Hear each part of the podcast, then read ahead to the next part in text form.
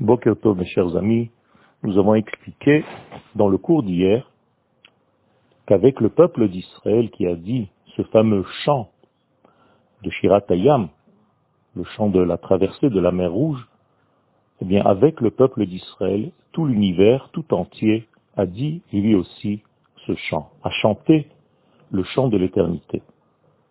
Depuis le minéral, en passant par le végétal, par l'animal et par l'homme, tous ces éléments ont exprimé en fait la reconnaissance d'un Dieu unique qui gère le monde et la vie d'une manière générale.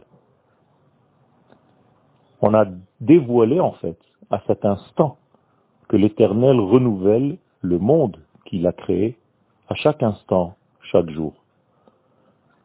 On ne peut pas dire un chant si ce chant ne provient pas du fin fond du cœur, de l'intériorité de notre volonté, de notre amour, de notre reconnaissance qu'il y a en fait quelqu'un qui gère le monde, une unité infinie, béni soit-elle, qui gère l'univers tout entier. C'est seulement après avoir compris cet élément, en tout cas ressenti cet élément profond, que tout est vivant à partir du maître de la vie, que le chant peut sortir d'une manière naturelle. Bien entendu, ce chant est lié à une conscience intérieure qu'on appelle en hébreu le da'at. Ceux qui ont du da'at ont aussi la possibilité de faire un tri. À part et Adam Da'at, nous disons dans la prière du samedi soir, au moment où toi tu nous donnes cet élément qui s'appelle le Da'at, cette conscience intérieure qui fait le lien entre l'esprit et la matière, eh bien, Atachonantanu, je peux faire la Je peux faire les distinctions dans ma vie. Je peux savoir où sont les éléments, les différences entre tous ces éléments, entre Israël et les nations, entre le jour et la nuit, entre Shabbat et les jours de la semaine. C'est ce fameux date qui a donné naissance au chant. Grâce à cette connaissance, à cette reconnaissance en fait, nous pouvons comprendre, entendre, en tout cas vivre naturellement à partir du maître de l'univers, à partir du donneur de la vie, à partir du créateur de la vie. Et cet élément de date peut nous aider à enlever tout ce qui nous dérange dans notre vie pour dévoiler cette intériorité. Et dès que tous ces écrans sont enlevés, eh bien, le champ, la shira, explose depuis l'intérieur et elle se dévoile. Il faut comprendre que la shira tire sa racine dans le mot yosher, la droiture. Autrement dit, quelqu'un de droit qui fait un travail pour dévoiler sa droiture intérieure, exprime cette droiture par le chant. Shira, Yachar, les mêmes lettres. Ceux qui sont droits chantent. Ceux qui ont le cœur tordu ne peuvent pas chanter. Lorsque la droiture intérieure divine de l'homme, Asa Elohim et Adam Yachar, le Créateur nous a créés, nous a façonnés droits, et nous, nous avons dévoyé en réalité cette droiture. Eh bien, lorsqu'on revient vers cette droiture naturelle, le chant s'exprime de par lui-même.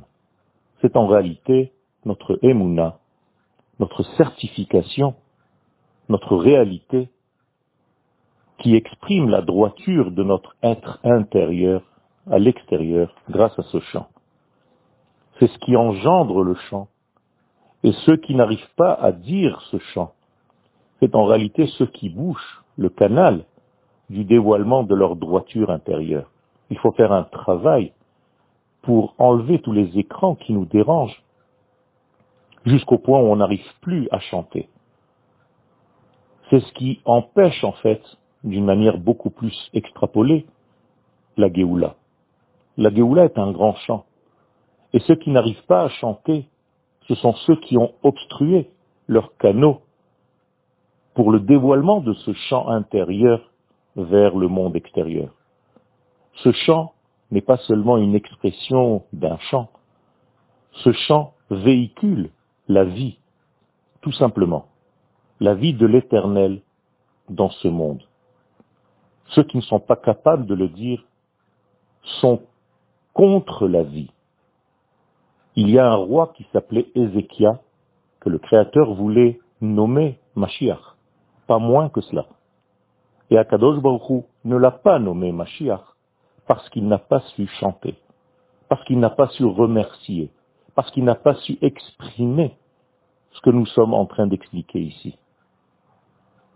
Il n'est pas anodin de voir que les sages ont fixé de dire la Shira de la mer, la même Shira que nous allons lire ce Shabbat. Les Chachamim l'ont placé dans la prière de tous les jours.